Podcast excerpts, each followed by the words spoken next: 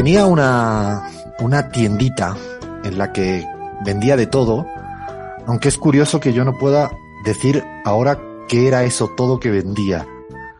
Es extraño las concepciones cuando eres pequeño o pequeña, ¿no? Te acuerdas de un todo, pero no sabes desagregar ese todo. Bueno, ella era Maruja y él era Miguel. Eran los vecinos de la casa de mi abuela.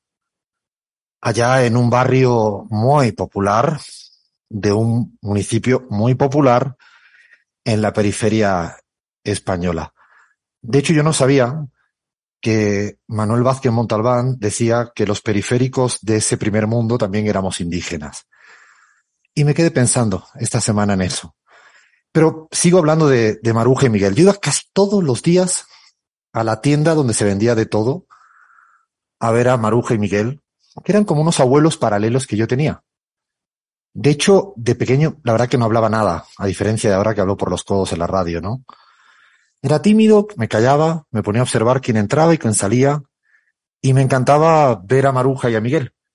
Mucho, mucho, mucho. Su prudencia, su tranquilidad, su educación en un barrio muy popular. Y la verdad que ahora, a mis cuarenta y pico de años, me acuerdo tanto de Maruja y de Miguel, que no te puedes ni imaginar lo que han influenciado en mi vida. Quizás no lo sepan, Maruja ya se fue y Miguel tiene Alzheimer. De hecho, hace muy poquito pasé por esa misma calle donde vivía mi abuela. Me paré, vi a Miguel en la puerta, me acerqué a él, le quise decir, Miguel, soy Alfredo, el hijo de Carmen, el nieto de Carmen, el hijo de Beatriz. Y no se acordaba de nada. Fue tan extraño. Te mando un beso, Miguel. Pardita mi maruja. Arrancamos, esto es la pizarra, dale play, Fer, pon buena música, levántame esto.